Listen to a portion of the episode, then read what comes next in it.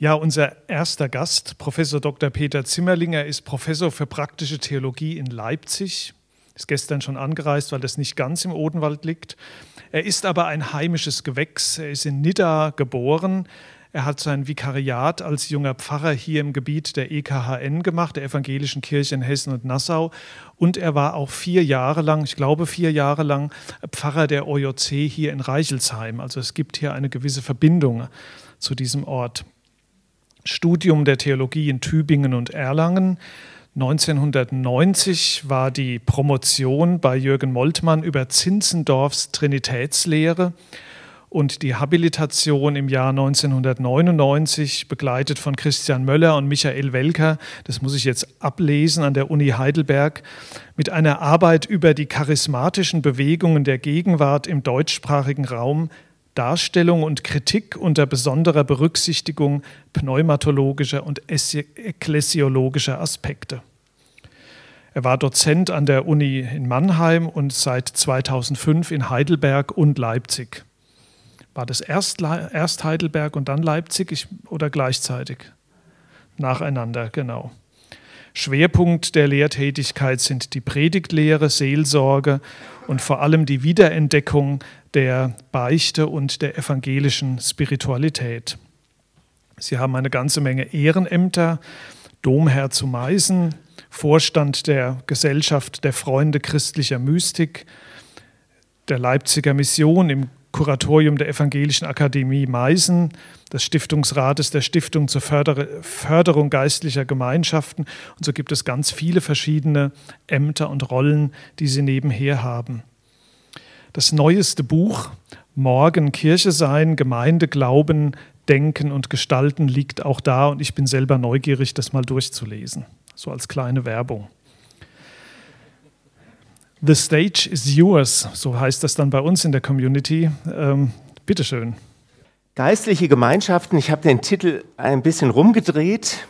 Vielen Dank, dass Sie mich hier so schön vorgestellt haben. Andere Orte, an der Orte der Zukunft. Bitte gestatten Sie mir zwei Vorbemerkungen. Ich bin ja praktischer Theologe, wobei das ein bisschen irreführend ist. Äh, ich sage immer praktische Theologie, das heißt, es ist die Theorie der Praxis. Also die Theorie des Gottesdienstes, die Theorie der Seelsorge, die Theorie eben des Gemeindeaufbaus. Ich bin eigentlich nicht äh, sozusagen für die Praxis selber äh, zuständig. Das äh, müssen schon die machen, die vor Ort die Arbeit tun. Ähm, das ist das eine. Und natürlich so als wissenschaftlich Arbeitender, da geht es ja eher um Dinge, die sozusagen in der Gegenwart anbranden oder die schon vergangen sind. Aber dieses Thema, das richtet ja den Blick auf die Zukunft. Und da sind wir in der Wissenschaft, jedenfalls in der theologischen Wissenschaft, eigentlich nicht so gut drin. Da braucht es ja gleich den Heiligen Geist irgendwie. Aber wie kann man mit dem Heiligen Geist wissenschaftlich, theologisch arbeiten? Das ist doch schwierig. Ähm, also ich habe mich hier verleiten lassen von Ihnen beiden, mich mit diesem Thema zu beschäftigen äh, und fühle mich da nicht so besonders sicher. Ja? Also das wollte ich gerne sagen als Einleitung und als zweites noch, ähm, Du hast ja, Sie haben ja das gesagt, äh, ich bin Domherr zu Meißen. Und das ist ja im Grunde genommen ursprünglich auch eine geistlich geprägte Gemeinschaft gewesen. Das war das Hochstift, das äh, den Bischof gewählt hat, den Bischof von Sachsen sozusagen. Und zwar gibt es das seit 1060 Jahren. Und äh, wir glauben halt, dass wir irgendwie in dieser Tradition heute noch stehen, wir acht Domherren. Und da hat es schreckliche Entartungen gegeben im Mittelalter. Es war so, dass diese Domherrenstellen, äh, die waren sehr gut dotiert und da konnte man es sich leisten, für die Gebetszeiten Vikare zu bestellen. Die haben dann beten müssen für einen. Und man selber ging auf die Jagd. Ja? Und äh, heute kriegen wir noch 156 Euro, nur dass Sie es gleich wissen, Präbende äh, pro Jahr. Aber damals war es etwas, also ich kann keinen Vikar davon finanzieren. Und die, äh, die Pfründe wurden immer größer im Mittelalter, dass dann sogar die Vikare es sich erlauben konnten, ihrerseits Stellvertreter zu bestellen. Sodass also weder die Domherren noch die Vikare der Domherren eigentlich am Dom noch präsent waren, um da geistlich zu leben, sondern das waren also die Vikare der Vikare, die da beten mussten. Und die kriegten fast nichts für diesen Job. Ja? Also äh, von daher gesehen ist das, finde ich, ein gutes Beispiel für die Entartung einer geistlichen Gemeinschaft, die eigentlich im Zentrum zunächst der Missionierung, später auch irgendwie der Evangelisierung von Sachsen standen, stand. Also äh, das nur so als äh, kleine Veranschaulichung der sehr bewegten Geschichte einer geistlichen Gemeinschaft ich denke, so, also soweit ich weiß, gibt es da noch nichts darüber. Also dass mal diese unsere Gemeinschaft das Hochstift, wie wir sagen, dass das unter dieser Perspektive einmal untersucht wird. Bin ich durch die Vorbereitung hier drauf gekommen, dass das eigentlich mal gemacht werden müsste. Und erstaunlich, dass es uns bis heute gibt. Und der Dom ja doch Menschen anzieht, die sehr fern von Kirche und Glauben stehen, aber die einfach angerührt werden äh, durch, das ist ein gotischer Dom, rein gotisch, ähm, ich finde wunderbar. Äh, die Meißner Baumeister, die, die Naumburger Meister, sage ich immer, haben in Naumburg geübt und sind dann zu uns weitergezogen und haben den Meißner Dom gebaut. Ich finde unseren viel schöner als den Naumburger Dom. Der ist eben reiner irgendwie, während Naumburg ist UNESCO-Weltkulturerbe. Aber die Welt ist einfach ungerecht. Genug der Vorrede. Jetzt also, ich habe zwei Hauptteile eigentlich. In Sachsen es sind Generationen, alle Pfarrer ausgebildet worden, dass sie drei Punkte Predigten hielten. Gottfried Vogt kennen vielleicht manche von Ihnen. Äh, der hat so Predigtmeditationen geschrieben, die auch im Westen erschienen sind. Jetzt sind wir da ein bisschen von abgekommen. Ich muss auch jedes zweite Semester ein homiletisches Seminar halten. Und da bin ich ein bisschen misstrauisch, wenn es immer drei Punkte sind. Dann denke ich immer, also man muss sich die Gliederung vom Thema vorgeben lassen und nicht das, den Bibeltext sozusagen äh, nach dem Schema auslegen. Naja, also zwei Punkte. Grundlegende Überlegungen im Hinblick auf Geschichte und Gegenwart geistlicher Gemeinschaften und dann zweiter Punkt praktische Konsequenzen im Hinblick auf die Zukunft geistlicher Gemeinschaften. Ich denke also, es braucht doch ein gewisses Fundament, eine Basis, von der ausgehend man dann, äh, wir dann über die Zukunft nachdenken können. Ich könnte also auch sagen, erstens äh, Vergewisserungen. Und hier zunächst äh, ein erster Unterpunkt zur geistigen bzw. gesellschaftlichen Einordnung der geistlichen Gemeinschaften. Ich vermute mal, die Themensteller haben diesen dieses Thema bewusst äh, mit diesem Begriff geistliche Gemeinschaften überschrieben, weil der offen gefasst ist. Ich verstehe darunter evangelische Gemeinschaften, aber auch solche aus anderen Konfessionen, sowohl in einem engeren wie in einem weiteren Sinne.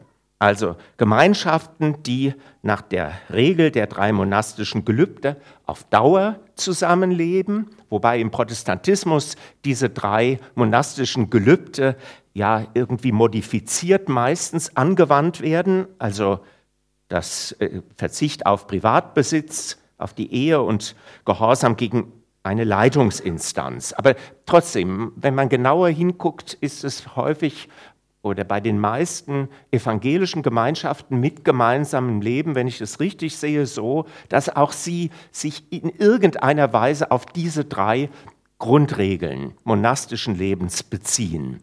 Aber ich verstehe unter geistlichen Gemeinschaften durchaus auch Gemeinschaften in einem weiteren Sinn, deren Mitglieder zwar nach einer verbindlichen Regel ihr Christsein gestalten. Ich vermute, soweit ich das weiß, bei der Iona Community ist das auch so, die dann äh, regelmäßig zu Tagungen und Einkehrzeiten zusammenkommen, aber nicht zusammenleben, sondern weiterhin in Beruf und Familie, also in der Familie leben, Beruf tätig sind. Meine grundlegende These ist, dass ohne geistliche Gemeinschaften der Kirche, des dritten Glaubensartikels, also der Una Sancta, etwas Entscheidendes fehlt. Und es war deswegen für die weitere Geschichte des Protestantismus, aber auch für die ökumenische Christenheit insgesamt ein großer Verlust, als das Mönchtum in den Kirchen der Reformation nicht reformiert wurde, sondern fast ganz zum Erliegen kam. Wir haben hier mal eine Tagung gemacht zum Reformationsjubiläum, äh, wo wir ein bisschen Luthers Überlegungen zum Mönchtum nachgegangen sind. Und da haben wir festgestellt, dass er nicht so grundsätzlich kritisch dem Mönchtum gegenüberstand eigentlich, dass er aber das Mönchtum reformieren wollte. Aber wie das häufig bei seinen Gedanken war, man hat sozusagen nur die radikale Seite rezipiert. Ich habe das mal im Hinblick auf die Beichte versucht nachzuzeichnen und festgestellt, dass Luther im großen Katechismus sagt, wer nicht beichtet, ist gar kein Christ. Also er meint damit die Einzelbeichte. Auch da im Grunde genommen das gleiche Phänomen. Luther wollte die Einzelbeichte reformieren und die ihm nachfolgende Kirche hat relativ bald die Freiheit zur Beichte als Freiheit von der Beichte missverstanden. Und so könnte man auch im Hinblick auf den monastischen Gedanken bei Luther äh, argumentieren der spielt für ihn in gewisser Weise sein ganzes Leben lang auch eine Rolle. Also er erstrebt eigentlich so etwas wie eine Verklösterlichung der Welt, könnte man sagen. Und blieb ja auch Zeit seines Lebens im Kloster wohnen. Und das wurde die Kernzelle, wenn man so will, des evangelischen Pfarrhauses, weil Katharina dann später damit einzog, also er hat sie vorher geheiratet, und äh, sie haben Kinder gehabt und haben mit den Studenten, die da lebten, eine geistliche Gemeinschaft und auch eine Lerngemeinschaft gebildet. Es war im Grunde genommen eine Art äh, modernes evangelisches Kloster auf eine Kernfamilie bezogen. So hat die Oiocea begonnen. Äh, die Großfamilie war im Grunde genommen so etwas Ähnliches, wie Luther das sich damals auch vorgestellt hat. Warum meine ich, dass der Kirche des dritten Glaubensartikels, der Una Sancta, etwas Entscheidendes fehlt ohne solche geistlichen Gemeinschaften. Geistliche Gemeinschaften sorgen dafür, dass die religiöse Dimension, ist nicht leicht das auszudrücken, der Glaube an Gott im Zentrum des Christentums verankert bleibt. Im Leben der Mitglieder von geistlichen Gemeinschaften steht nämlich die Sorge um die Seele, um die Liebe zu Gott und die Hoffnung auf die Ewigkeit im Mittelpunkt. Ich hoffe, das stimmt. Dabei zeigt der Blick in die lange Geschichte der Orden und geistlichen Gemeinschaften, dass von ihnen starke Kräfte nicht nur im Hinblick auf die Gestaltung des kirchlichen Lebens, sondern erstaunlicherweise auch auf die Gestaltung des gesellschaftlichen Lebens ausgegangen ist. Das ist eigentlich ganz verblüffend, paradox irgendwie, die Klöster, die Orden, die geistigen Gemeinschaften allgemein gesprochen, die ja alle angetreten sind mit äh, Gottesdienst und Glaube im Zentrum, dass gerade dadurch von ihnen Erneuerungskräfte auch in die Gesellschaft geflossen sind. Man könnte, das ist jetzt meine zweite These sogar, formulieren, die Entstehung Europas war der Versuch, einen ganzen Kontinent mit all seinen Völkern durch den christlichen Glauben von Grund auf zu prägen. Und das wäre ohne die geistlichen und kulturellen Impulse der Orden nicht möglich gewesen. Nicht zufällig entstand das Mönchtum nahezu zeitgleich mit dem Ende der Verfolgungen und der Anerkennung des Christentums durch den römischen Staat unter Kaiser Konstantin dem Großen und seinen Nachfolgern.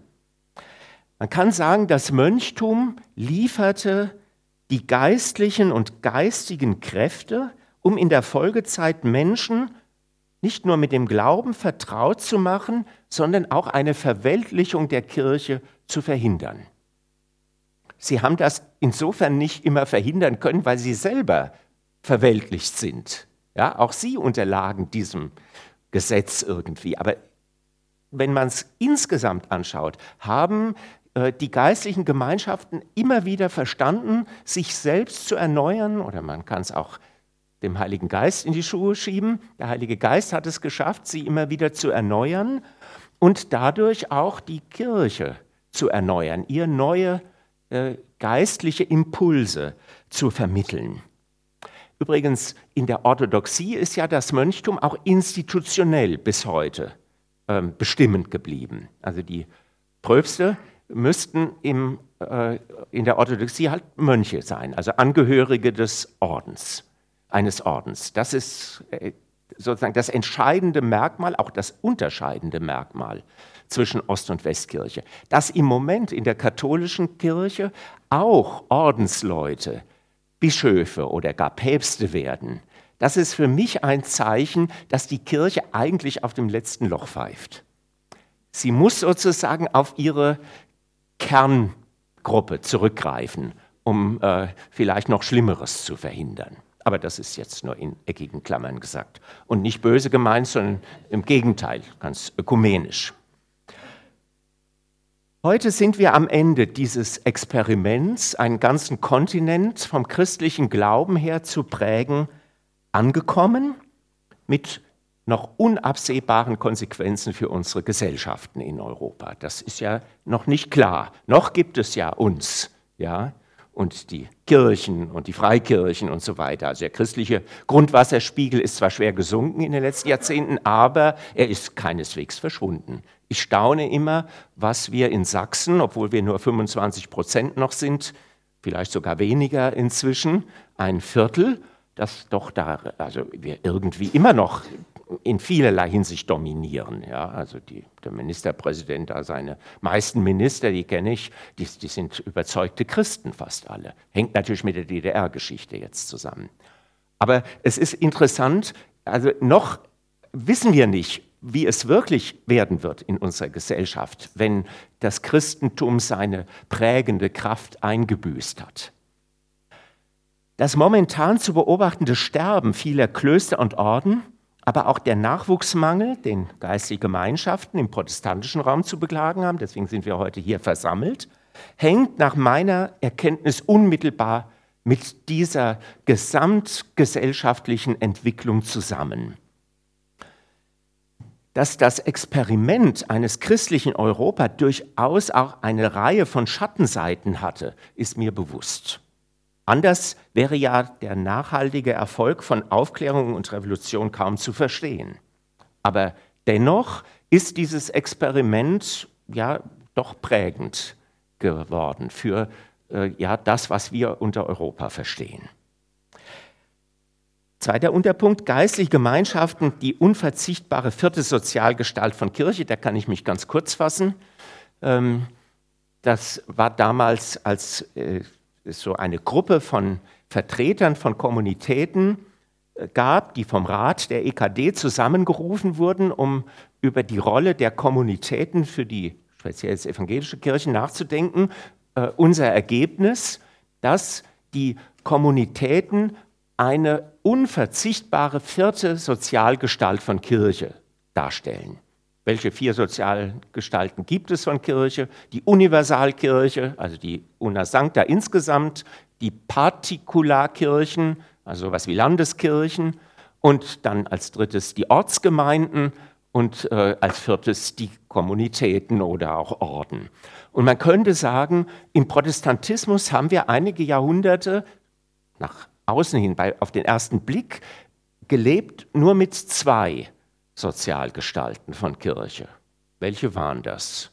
Ortsgemeinde natürlich, deswegen ist die evangelische Kirche eigentlich von der Ortsgemeinde her strukturiert und die Landeskirchen mit dem Laien, einem Laien als Haupt, dem Fürsten. Ja, war unglaublich, dass Luther das den Laien zugetraut hat.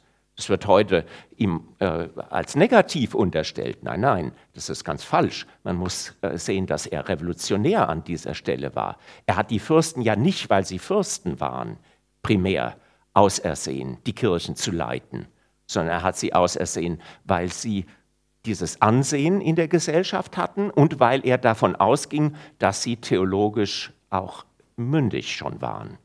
Und das waren viele Fürsten der Reformationszeit. Wenn Sie sich die mal ansehen, was das für tolle Leute waren zum Teil. Es waren auch hirnverbrannte Idioten drunter, ja, das ist klar. Aber in, in der Mehrheit, würde ich sagen, waren sie äh, theologisch versiert und gingen für ihren Glauben zum Teil ins Gefängnis. Das darf man nicht äh, vergessen. Also das, das war der Durchbruch des Laienelements in der evangelischen Kirche. Und wir haben als Kirche nicht schlecht gelebt, solange wir die Fürsten als Bischöfe hatten. Es ging eigentlich erst bergab, als wir sie nicht mehr hatten. Wobei ich nicht sagen würde, dass das der Hauptgrund war, dass es bergab ging, ja, dass sie nicht mehr ähm, an der Spitze der Kirchen standen. Aber ohne Laien ist die Kirche verloren. Das war im Mittelalter schon so. Die Kaiser haben dafür gesorgt, die furchtbar fromm waren zum Teil, dass die Kirche auf, sich auf ihre Sache besann. Ja, das ist schwer zu verstehen heute. Aber das hat die Kirche immer wieder gerettet, dass es solche führenden Laien gab, die ihnen gesagt haben, ihr müsst Kirche bleiben, sonst äh, geht es bergab.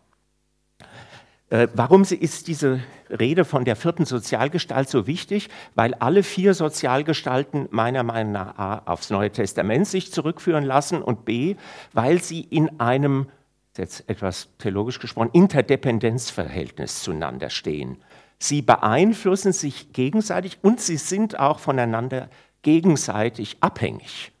Und es ist für die Kirche insgesamt auf Dauer sehr schlecht, wenn es eine dieser Sozialgestalten nicht gibt oder wenn eine oder auch gar zwei Sozialgestalten keine Rolle mehr spielen. Zum Beispiel haben wir in der Ökumene als evangelische ziemlich mühsam eben die universale Kirche wieder in den Blick bekommen. Aber das Kirchturmdenken ist immer noch ganz stark in der evangelischen Kirche. Ja? Dritter Unterpunkt, die Sehnsucht nach kommunitärem Leben ist universal. Ist auch wieder so eine These. Ich habe ja bisher eine theologische und eine ekklesiologische Begründung für die Existenz von geistlichen Gemeinschaften gegeben. Jetzt möchte ich noch eine schöpfungsmäßige Ursache nachschieben. Walter Nick habe ich hier erst bei der OJC kennengelernt, war so einer unserer Heiligen. Es gibt manchmal auch Theologen, die Heilige sind, selten, aber kommt manchmal vor. Der schrieb schon 1953, das Verlangen nach dem monastischen Leben also nach dem Leben in geistigen Gemeinschaften, ist viel zu tief im Menschen, im Menschen, nicht bloß im Christen, verankert, als dass es völlig verschwinden könnte. Zitat Ende. Schon die Bezeichnung Anderorte aus dem Thema heute zeigt, dass Kommunitäten, geistige Gemeinschaften und Orden einerseits irgendwie quer zur übrigen Welt liegen. Anderorte. Das ist wichtig, dass sie das auch nicht aufgeben. Das ist schon recht, wenn die Reichezheimer sagen, die Christen. Sagen sie ja von der OJC, die sagen ja nicht Offensive junger Christen, die Christen sagen sie. Ja, richtig, mit Dialekt. Also äh, das ist sozusagen ein Markenzeichen. Die sind irgendwie ein bisschen anders als wir. Auch ein bisschen neben der Spur steckt alles mit darunter, ja, aber das ist wichtig an der Orte. Vielen Zeitgenossen ist es heute völlig unverständlich, wieso Menschen sich freiwillig zu einem gemeinsamen, einfacheren, gar noch zölibatären Lebensstil verpflichten, der die Unterordnung unter eine Leitungsinstanz in allen Lebensbereichen einschließt. Also man hat genug, wenn im Beruf man einen Chef hat. Ja, ich hatte das Glück, fast nie einen zu haben. Aber, also, Freiheit ist mir heilig. Äh, das ist schon verrückt, ja, wenn man das, sich zu einem solchen Lebensspiel verpflichtet. Andererseits scheint sich im kommunitären Leben eine authentische Sehnsucht des Menschen auszudrücken und vielleicht sogar ansatzweise zu erfüllen. Danach wären geistliche Gemeinschaften universal, also schlicht ein Menschheitsphänomen. Dafür spricht auch noch, dass es diese geistlichen Gemeinschaften nicht nur in allen christlichen Konfessionen gibt, sondern dass es darüber hinaus auch ein spätjüdisches Mönchtum gegeben hat, die Essener, beispielsweise Qumran, und es auch im Islam, im Hinduismus und Buddhismus Anhängerinnen und Anhänger hat. Noch eine andere Beobachtung belegt die Interpretation kommunitären Lebens als eines Menschheitsphänomens, ja ich würde sogar sagen als eines menschlichen Existenzials. Gerade bei vielen Philosophen, Dichtern und anderen Künstlern ist die Sehnsucht nach dem Andersleben der Kommunitätsmitglieder und nach den Anderorten der Kommunitäten und Klöster seit dem Ende des 19. Jahrhunderts unübersehbar. Das ist ja eigentlich total verrückt, denn in der Reformationszeit im 16. Jahrhundert haben die Klöster, die Orden im Bereich des Protestantismus mehr oder weniger einen totalen Abbruch erlebt. Und das ist dann im katholischen Raum so weitergegangen. Also die Protestanten haben auch die katholische Kirche letztlich beeinflusst an dieser Stelle, dass durch die französische Revolution im katholischen Frankreich, es war immerhin die treueste und wichtigste Tochter der katholischen Kirche, wie man sagte, dass da also die Klöster allesamt aufgelöst wurden. Und die Mönche und Nonnen wurden allesamt massakriert. Also nicht alle, aber viele. Aufs Schafott gebracht, ja. Also so, solch eine Wut war gegen diese Anderorte da zusammengekommen. Und jetzt im Verlauf des 19. Jahrhunderts ein Paradigmenwechsel an dieser Stelle, ein gesellschaftlicher Paradigmenwechsel. Übrigens ist es sogar so, dass auch schon äh, ja, im Grunde genommen im Protestantismus selber seit dem ja, 16. Jahrhundert, aber verstärkt dann im 18. Jahrhundert durch die Herrnhuter Brüdergemeine, dann durch die Diakonissen im Mutterhäuser im 19. Jahrhundert es immer solche geistlichen Gemeinschaften trotzdem gegeben hat, obwohl es sie eigentlich gar nicht hätte geben sollen. Aber es gab sie. Sie waren offensichtlich irgendwie unverzichtbar. Ich weiß nicht, ob Sie schon darüber nachgedacht haben, warum dieser Paradigmenwechsel gerade bei geistig, sage ich mal, suchenden Menschen unserer Gesellschaft. Ich denke, das hängt mit den besonderen Merkmalen des neuzeitlichen modernen Lebens zusammen. Dass diese Merkmale die Sehnsucht nach Anderorten, nach geistlichen Gemeinschaften fördern. Ich will das versuchen an ein paar Beispielen zu konkretisieren. Einmal im Hinblick auf die Pluralisierung. Für viele Menschen unserer Gesellschaft würde ich sagen, ist die fortschreitende Unübersichtlichkeit nur schwer auszuhalten. Das ist für mich übrigens auch der Grund, warum viele Menschen äh, den Parteien am rechten oder linken Rand sozusagen zuneigen, zunehmend zuneigen. Weil Ideologien äh, es immer irgendwie verstehen, einfache Lösungen zu, vorzugaukeln. Und äh, naja, da, da wird eben die gesamte Wirklichkeit teilweise ausgeblendet. Und deswegen gibt es solch einfache Lösungen. Das kommunitäre Leben bietet in gewisser Weise, ich hoffe unideologisch, auch eine Vereinfachung oder sagen wir Vereinheitlichung des Lebens an, und zwar in mehrfacher Hinsicht. Ein stringentes, alle Dissonanzen überstrahlendes Lebensziel. Eine überschaubare Anzahl von Menschen als primärer Bezugsgruppe, und vor allem vielleicht sogar die Verheißung, in Übereinstimmung mit sich selbst leben zu können. Das ist doch, ja gerne. Also erster Punkt, ein stringentes, die Dissonanzen überstrahlendes Lebensziel, dann eine Primärgruppe von Menschen, die überschaubar ist und damit natürlich verbunden Zugehörigkeit und schließlich als drittes die die Verheißung, in Übereinstimmung mit sich selbst leben zu können. Das war jetzt also die Antwort auf den Pluralismus. In gewisser Weise sind geistige Gemeinschaften auch eine Antwort auf den Individualismus unseres, äh, unserer Gesellschaft. Die vollmobile Single-Gesellschaft ist für viele nur schwer zu bewältigen und führt dazu, so hat es Ulrich Beck, einer der Starsoziologen, zwischen verstorben, zum Ausdruck gebracht, dass die Angst in der Biografie vieler Menschen eine zentrale Rolle spielt. Wir leben in einer Risikogesellschaft.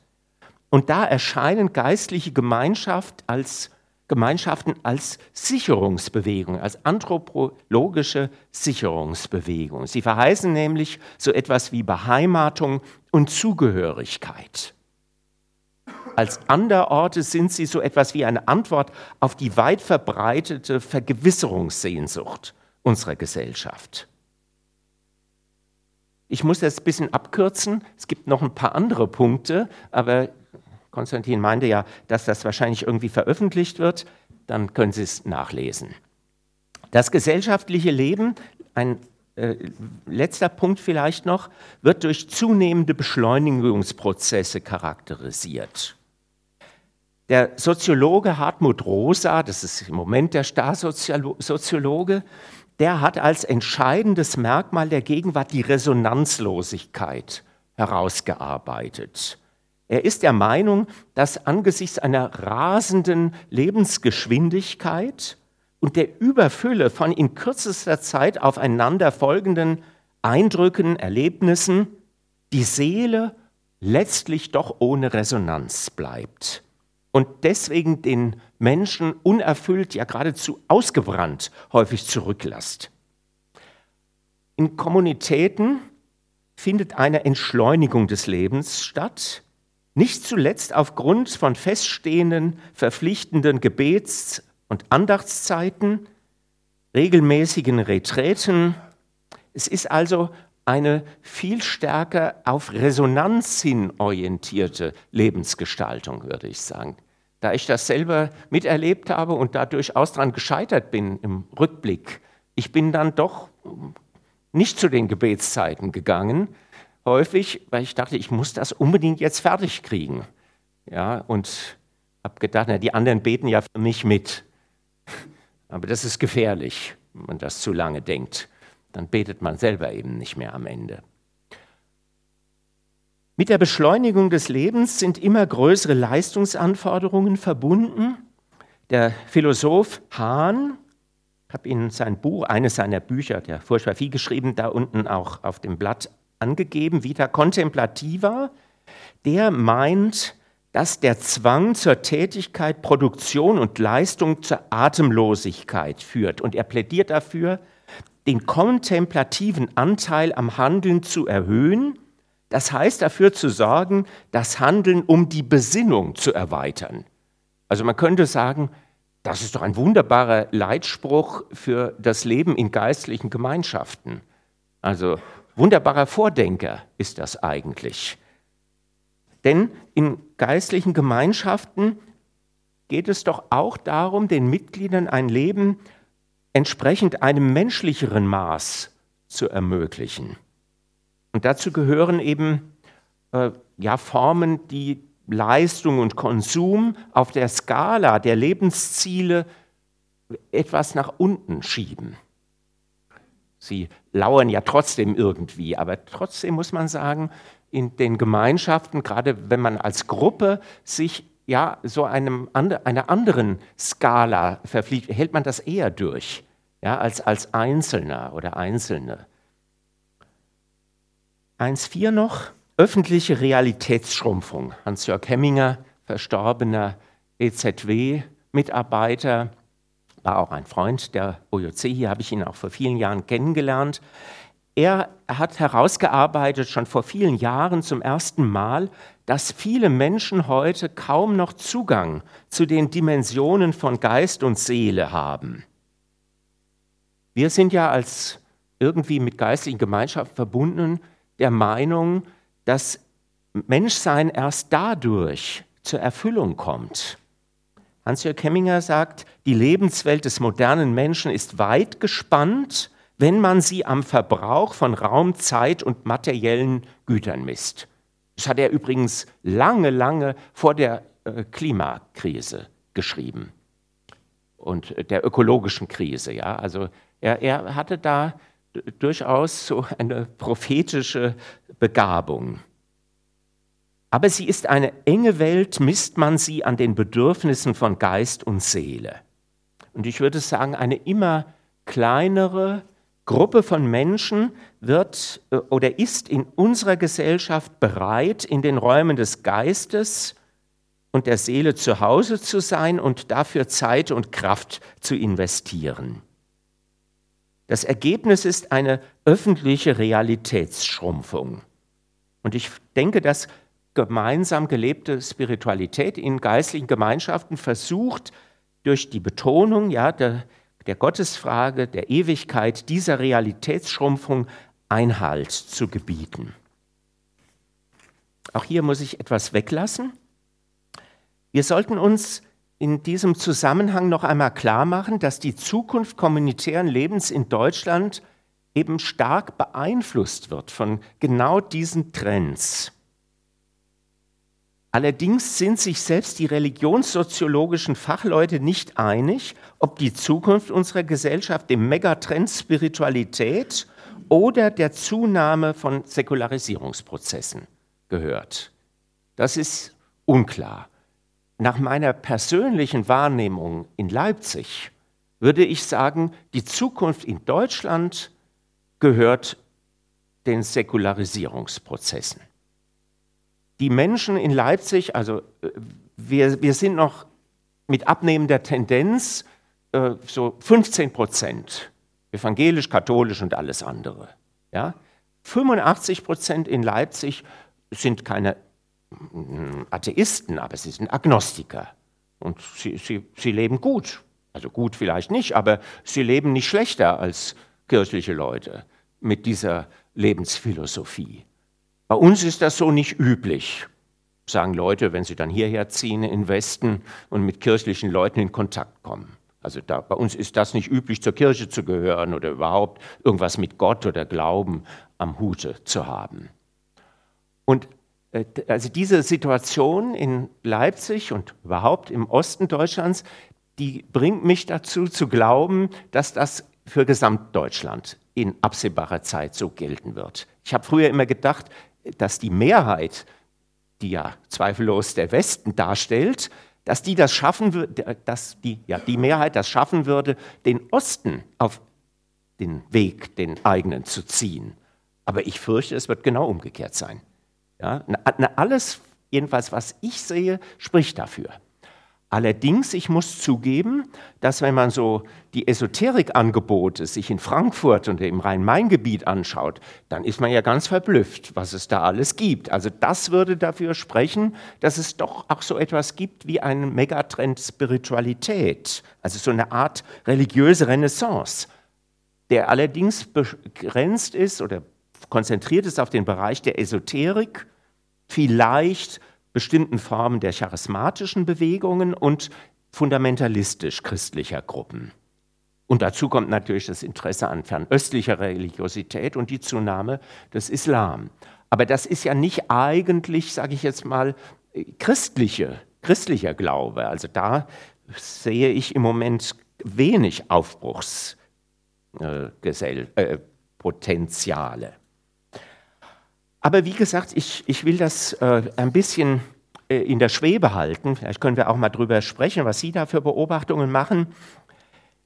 Die Folge dieser zunehmenden Säkularisierung, verbunden mit den schrumpfenden Kirchen, beeinflusst natürlich naturgemäß auch die Nachwuchssituation in Kommunitäten. Das ist ganz logisch sozusagen. Je weniger christlich sozialisierte Heranwachsende, je geringer die Zahl möglicher Interessenten am Leben in geistlichen Gemeinschaften. Und dazu kommt noch, dass infolge der demografischen Entwicklung immer weniger Kinder christlicher Eltern geboren werden in unserem Land. Und dadurch wird natürlich diese Entkirchlichungsspirale nochmal forciert. Soweit mal dieser erste Punkt. Und jetzt zweitens praktische Konsequenzen im Hinblick auf die Zukunft geistlicher Gemeinschaften. Wir haben gesehen, seit mehr als 100 Jahren erfolgt gesamtgesellschaftlich so etwas wie eine Rückkehr monastischen Lebens in Gesellschaft und Kirche. Mussten Klöster und Orden zunächst nach der Reformation einen zunehmenden Ansehensverlust und später sogar ihre Auflösung oder gar Vernichtung über sich ergehen lassen, hat sich das Blatt spätestens seit dem Ersten Weltkrieg, also seit 100 Jahren, gewendet. So wie im Mittelalter die Klöster und geistlichen Gemeinschaften in Kirche und Gesellschaft ein hohes Ansehen genossen und auch aus dem öffentlichen Leben nicht wegzudenken waren, sind in unserer Gesellschaft Anderorte wieder attraktiv geworden. Ich bin etwas da mit diesen Heideklöstern in Niedersachsen verbunden, weil eine Äbtissin eines Klosters bei uns äh, ihren, ihr Examen gemacht hat in Leipzig. Und äh, die, diese Klöster, die, die kämpfen mit der Klosterkammer, das ist die staatliche Verwaltung dieser Liegenschaften, von, denen sie, von der sie auch leben, diese Klöster, die möchten unbedingt die Klöster mit als Anderorte öffnen für das breite Publikum, weil offensichtlich eine Sehnsucht nach solchen Orten besteht. Und sie sagen, also jetzt die äh, Frauen, die in diesen Klöstern leben, auch diese Äbtissin, wenn sie dem nachgeben würden, dann wäre die Gestalt der Anderorte ziemlich schnell verbraucht. Ja, also diese, die Stille und dass man da zur Besinnung kommt, irgendwie, das wäre dann weg, ja, wenn sie überlaufen würden. Und das ist nicht so leicht, ja, dem nicht nachzugeben, diesem Ansinnen der Klosterkammer, weil sie von denen, von der das Geld bekommen für den Unterhalt ihrer Gebäude und so weiter. Also das ist so eine Gratwanderung. Sie wollen sich ja auch nicht abschließen. Aber ich finde das äh, interessant, einfach als Trendanzeige, dass es offensichtlich bei vielen Menschen eben diese Sehnsucht nach Anderorten gibt, dass sie wieder attraktiv geworden sind. Eigentlich müsste diese positive gesellschaftliche Grundeinstellung den geistlichen Gemeinschaften ja in Scharen neue Mitglieder zuführen. Ich bin überzeugt, dass daher trotz der genannten gesellschaftlichen Gründe für den Nachwuchsmangel in geistlichen Gemeinschaften diese eine Zukunft haben. Aber wahrscheinlich wird sich ihre Gestalt verändern müssen. Aber wie das geschehen soll, das ist sozusagen die spannende Frage. Wie gesagt, ich bin nicht äh, ein Mann der Praxis, sondern eher der Theorie der Praxis, aber wir haben ja heute Nachmittag hier neue Gemeinschaften unter uns, die ja da vielleicht etwas berichten können davon. Trotzdem will ich versuchen, so ein paar Grundlinien zum Schluss noch anzudeuten. Erneuerungs- und Transformationsprozesse in bestehenden geistlichen Gemeinschaften. Wenn man sich die Geschichte der geistlichen Gemeinschaften der letzten 1500, 1700 Jahre anschaut, dann kann man feststellen, es sind immer wieder neue geistliche Gemeinschaften entstanden, aber erstaunlicherweise haben die schon bestehenden es fast immer geschafft, sich ja zu reformieren, sich zu erneuern, Transformationsprozesse zu durchlaufen und dadurch bestehen zu bleiben, ohne ihre Ursprungsspiritualität und ihr Ursprungscharisma aufzugeben. Das würde ich sagen, ist auch noch eine Voraussetzung gewesen. Eine Beobachtung, die ich im Hinblick auf die Entwicklung der OJC in den vergangenen beiden Jahrzehnten gemacht habe, hat mich diesbezüglich auf eine Spur gebracht. Die OJC hat nicht nur den Wechsel von der Gründer zur nachfolgenden Generation, anders als viele evangelische Kommunitäten sonst, relativ unbeschadet überstanden.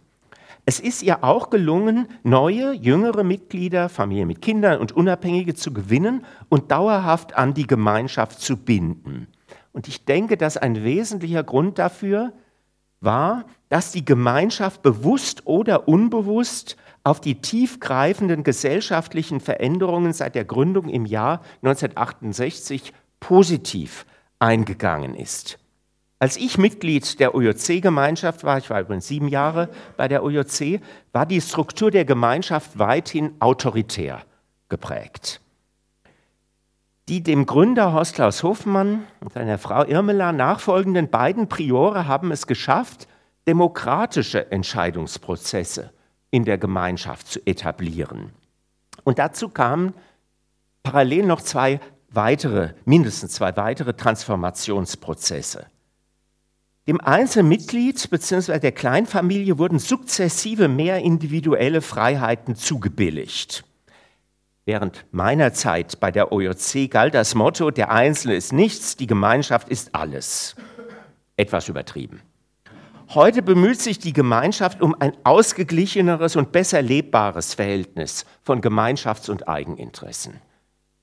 Man kann sagen, es ist eher die Gefahr, vielleicht die Eigeninteressen zu stark werden zu lassen. Aber immerhin, es ist ein Problem gewesen und darauf wird geantwortet. Dass dieses, äh, habe ich schon gesagt, Verhältnis immer neu auszutarieren ist, liegt auf der Hand. Und noch eine weitere letzte Veränderung fiel mir auf.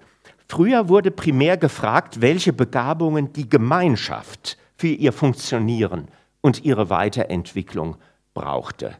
Das war nicht so, also öffentlich hat man was anderes gesagt, aber de facto war es so. De facto war eigentlich nur interessant, was für Begabungen förderten die Gemeinschaft und ihre weitere Entwicklung. Heute habe ich doch den Eindruck, hat sich der Blickwinkel, ein umgekehrter Blickwinkel durchgesetzt. Welche Voraussetzungen müssen gegeben sein, damit der Einzelne seine Begabungen entwickeln kann? Das haben wir damals doch nur oder im Wesentlichen den äh, Gästen, die für ein Jahr mitlebten, zugebilligt. Da war das so, da habe ich das beobachten können an mir selbst und an anderen, dass da Begabungen wirklich wach wurden und gefördert wurden. Das fand ich ganz toll. Aber äh, das galt nicht so sehr dann mehr für die Dauermannschaft, so nannte man damals die Mitglieder, die lange, längerfristigen Mitglieder. Es scheint für den Weiterbestand, das ist jetzt die Schlussfolgerung jeder Kommunität essentiell zu sein, dass sie sich auf neue gesellschaftliche Herausforderungen einstellt, ohne deswegen ihr Profil, ihre Ursprungsberufung und ihr Ursprungscharisma aufzugeben. Eine schwierige Gratwanderung. Zweiter Unterpunkt, Gründung neuer geistlicher Gemeinschaften. Ganz kurz, ein erster wichtiger Grund für die Gründung neuer geistlicher Gemeinschaften war häufig der Protest gegen die Verweltlichung der bestehenden geistlichen Gemeinschaften und damit verbunden die Forderung nach Rückkehr zu einer strengeren Auslegung der Ursprungsregel. Die Entstehung des Zisterzienserordens ist das Kardinal und Beispiel dafür aus dem Benediktinertum heraus. Ein anderer Grund für Neugründungen waren neuere, neue gesellschaftliche Herausforderungen. Das ist bei den Franziskanern am besten zu erkennen. Damals entstand der Kapitalismus in den norditalienischen Städten. Die Verwirklichung des Armutsideals im Franziskanerorden stellte ein Gegenprogramm zum wachsenden Reichtum und Wohlstand bei den städtischen und kirchlichen Eliten bei gleichzeitiger Proletarisierung weiter Bevölkerungsteile in den italienischen Städten dar. Entscheidend für den Erfolg der Neugründungen war dabei ein ausgewogenes Verhältnis zwischen Konter- und Inkulturation. Konterkulturation, die äh, Bettelorden zogen gerade deswegen auch viele junge Menschen an, weil sie einen total anderen Lebensstil boten als den kapitalistischen der großen Städte Norditaliens. Aber andererseits boten sie auch mit ihren Antworten, die ja inspiriert vom Evangelium waren, Antworten auf gesellschaftliche Missstände, eben der zunehmenden Proletarisierung weiter Teile der Bevölkerung. Also das, das ist, denke ich, entscheidend, da ein ausgewogenes Verhältnis für neue Gründungen zu gewinnen. Und jetzt der letzte Punkt noch, Offenheit für ganz neue Formen gemeinsamen Lebens. Im Christentum, wissen Sie, ist ja das Mönchtum, also geistliche Gemeinschaften, würden wir heute sagen, bereits im dritten Jahrhundert entstanden. Und erstaunlich ist, dass fast von Anfang an es drei sehr unterschiedliche Formen dieses Lebens gab. Das waren zunächst Einsiedler, die für sich lebten, in der Einsamkeit. Es waren kleinere, lose organisierte Gemeinschaften von Mönchen, die im Grunde genommen eine ganz ähm, niederschwellige äh, Regel oder das war gar keine richtige Regel für ihr Zusammenleben hatten. Also da war man viel freier, konnte auch schneller wieder weggehen, woanders hin, wo es einem zu einem anderen Abba, wo es einem besser gefiel oder auch Amma. Gab ja auch geistliche Mütter in der Wüste. Und als drittes merkwürdigerweise auch ganz schnell, also richtige Klöster mit verbindlicher Regel, verbindlichem gemeinsamen Leben, verbindlicher gemeinsamer Arbeit und so weiter und so fort. Auch von Anfang an fast für Frauen und Männer. Also wenn man so will, äh, ein, die, die Frauen haben das, glaube ich, nicht als Emanzipation gesehen, aber de facto war es eine Form von Emanzipation zur damaligen Zeit. Vielleicht könnte diese Beobachtung dass es so unterschiedliche Formen geistlichen Leben, geistlicher Gemeinschaften von Anfang an gab. Ah, das habe ich noch vergessen, auch die Eremiten haben sich ja getroffen, mindestens zweimal im Jahr. Also die, die waren auch nicht ganz nur für sich. Aber natürlich, die äh, Gemeinschaftspunkte waren, waren reduziert im Laufe des Jahres. Vielleicht ist diese Pluralität von gemeinsamen der, der geistigen Gemeinschaften von Anfang an doch ein Hinweis darauf, ja, dass man da auch experimentieren kann in Zukunft. Der Trend scheint seit einigen Jahrzehnten weg von größeren, auf Dauer angelegten Kommunitäten mit ausführlichen Regeln hin zu kleineren, vorläufigeren und freieren geistlichen Gemeinschaften zu gehen. Ich gebe zu, ich habe das immer ein bisschen bedauert und als Abstieg empfunden, weil ich immer dachte, na so einzelne kleine Gruppen, die können nicht sehr in der Kirche und Gesellschaft was bewirken. Aber ich muss sagen, ich habe das ein bisschen zurückgenommen, diese Kritik.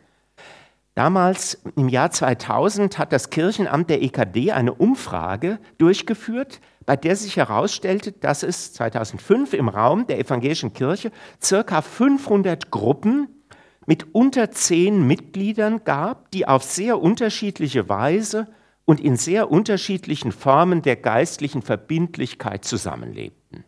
Wahrscheinlich hat diese Umfrage gar nicht alle Gruppen erfasst. Es könnte sein, dass diesen Gruppen jedenfalls zunächst die Zukunft gehört. Sie entstehen häufig recht spontan und können sich ebenso unkompliziert wieder auflösen. Damit entsprechen sie vielleicht besser als die traditionellen geistlichen Gemeinschaften den Charakteristika der gegenwärtigen Gesellschaft. Unter dem Begriff des New Monasticism ist diese Form geistlicher Gemeinschaften miteinander, mittlerweile auch bekannt geworden. Es gibt ein Buch von einem früheren Mitglied der Kommunität in Gnadental, Jutta Koslowski, äh, die, der eine etwas andere Form von geistlicher Gemeinschaft vorschwebt. Und obwohl ich, ja, wie soll ich sagen, durchaus auch mich mit dieser streitbaren Theologin auseinandersetze gelegentlich, trotzdem finde ich diese Idee anregend und will die zum Schluss gerne noch vortragen. Sie stellt sich vor, dass in jedem Stadtteil und in jedem Dorf eine christliche Kommunität entsteht, deren Basis vor Ort die Familien- und Kirchgemeinden bilden. Sie geht dabei von der richtigen Beobachtung aus, es gibt in jedem Stadtteil eine Kirche, jedenfalls in unseren Breiten, und ein Gemeindehaus normalerweise sogar. Und das gilt auch für die meisten Dörfer.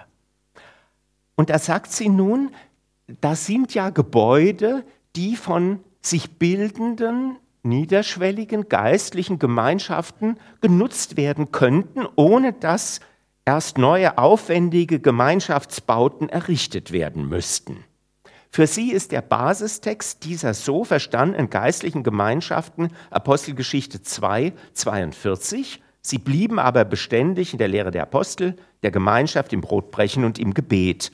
Und daraus nimmt sie, entnimmt sie fünf grundlegende Merkmale der ihr vorschwebenden geistlichen Gemeinschaften. Beständigkeit, Christlichkeit, Alltäglichkeit, regelmäßige Abendmahlsfeiern und Gebetszeiten. Ich habe mich gefragt, gab es denn so etwas schon?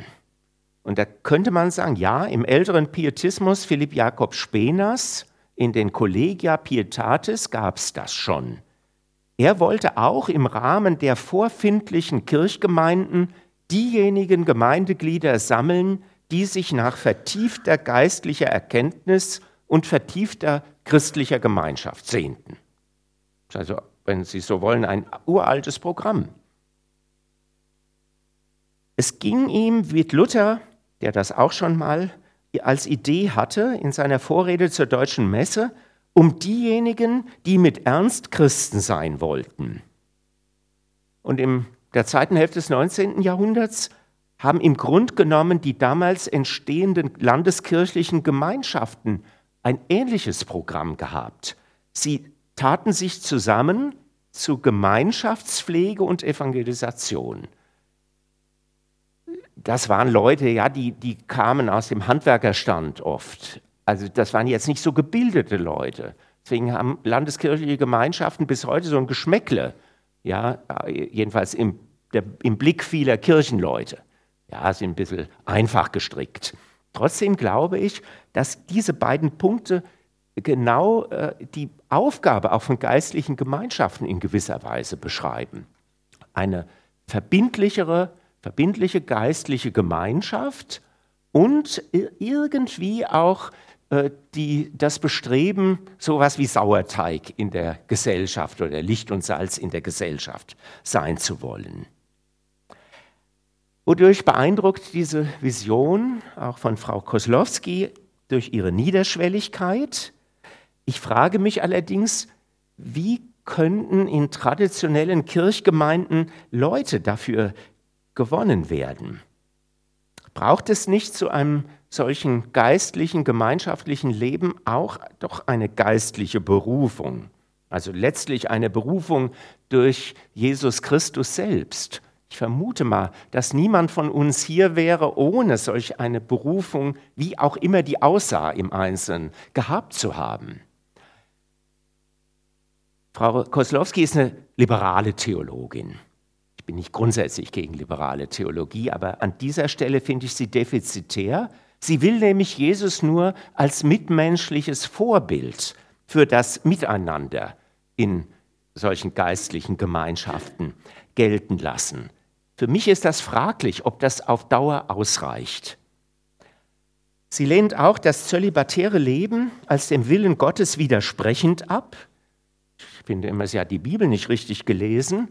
Äh, ich gebe zu, dass äh, das zölibatäre Leben eine Möglichkeit unter anderem nur ist und dass die mittelalterliche Kirche es da übertrieben hat, ja. Aber Paulus und auch Jesus gehen davon aus, dass es sowas gibt wie eine besondere Berufung im Dienst Gottes für zölibatäres Leben. Ich weiß, die Missbrauchsskandale und so, äh, was da alles heute dagegen gesagt werden kann. Warum reite ich darauf äh, herum? Nicht, weil ich selber unverheiratet bin, nicht zuletzt, glaube ich, bringt die Möglichkeit zur Ehelosigkeit jetzt in geistlichen Gemeinschaften zum Ausdruck, dass jede menschliche Gemeinschaft über sich selbst hinausreicht und erst in der Ewigkeit Gottes zur Vollendung kommt. Das ist schon ein Zeichen ja, der Andersorte auch. Eine so verstandene geistliche Gemeinschaft ist dann doch mehr als eine durch zusätzliche Gemeinschaftsangebote, sag ich mal, vertiefte traditionelle Kirchgemeinde. Ja, also das ist für mich so die Frage, ob das nicht ein bisschen zu niederschwellig ist. Ich bin nicht gegen Niederschwelligkeit, aber es ist noch nicht das, was ich eigentlich unter einer geistlichen Gemeinschaft verstehe. Schlusssätze. Geistliche Gemeinschaften, das habe ich ja am Anfang äh, auch theologisch erläutert, ich glaube, es gilt aber auch anthropologisch, sind für die Zukunft der Kirche und auch der Gesellschaft unverzichtbar. Sie halten in der Christenheit das Bewusstsein fest, dass die Welt niemals nur weltlich ist, sondern immer auch über sich hinausreicht. Und ich glaube, das gilt auch für die Gesellschaft insgesamt. Die Gesellschaft ist zur Verrottung meiner Meinung nach verurteilt, wenn es in ihr nicht Gruppen, Inseln gibt, die ihr selber im Bewusstsein, ins Bewusstsein rufen, dass die Welt über die Welt hinausreicht. Also ich lebe seit 18 Jahren in Ostdeutschland, hatte damals am, äh, in meiner Kommunitätszeit viele Kontakte zu Russland, war neunmal da, zum Teil etwas länger, noch zusammen da. Und da äh, haben wir doch irgendwie, oder habe ich jetzt doch mitbekommen, also eine Gesellschaft, die sich die Gottlosigkeit auf die Fahne schreibt. Also da, da ist irgend, im wahrsten Sinne des Wortes, der Wurm drin. Und äh, das muss verhindert werden, um der Gesellschaft willen. Und da meine ich, äh, hätten eben geistliche Gemeinschaften eine entscheidende Aufgabe. Also mir ist diese Aufgabe, muss ich zugeben, immer wichtiger geworden in den vergangenen Jahren. Vielleicht, weil ich jetzt selber auch nicht mehr dazugehöre, äh, direkt jedenfalls. Ähm, das ist sozusagen die weit über das, was geistliche Gemeinschaften vielleicht auch selber für sich erkennen, hinausreichende Aufgabe. Dass sie dieses Salz und dieses Licht unserer Gesellschaft bilden. Danke für die Aufmerksamkeit.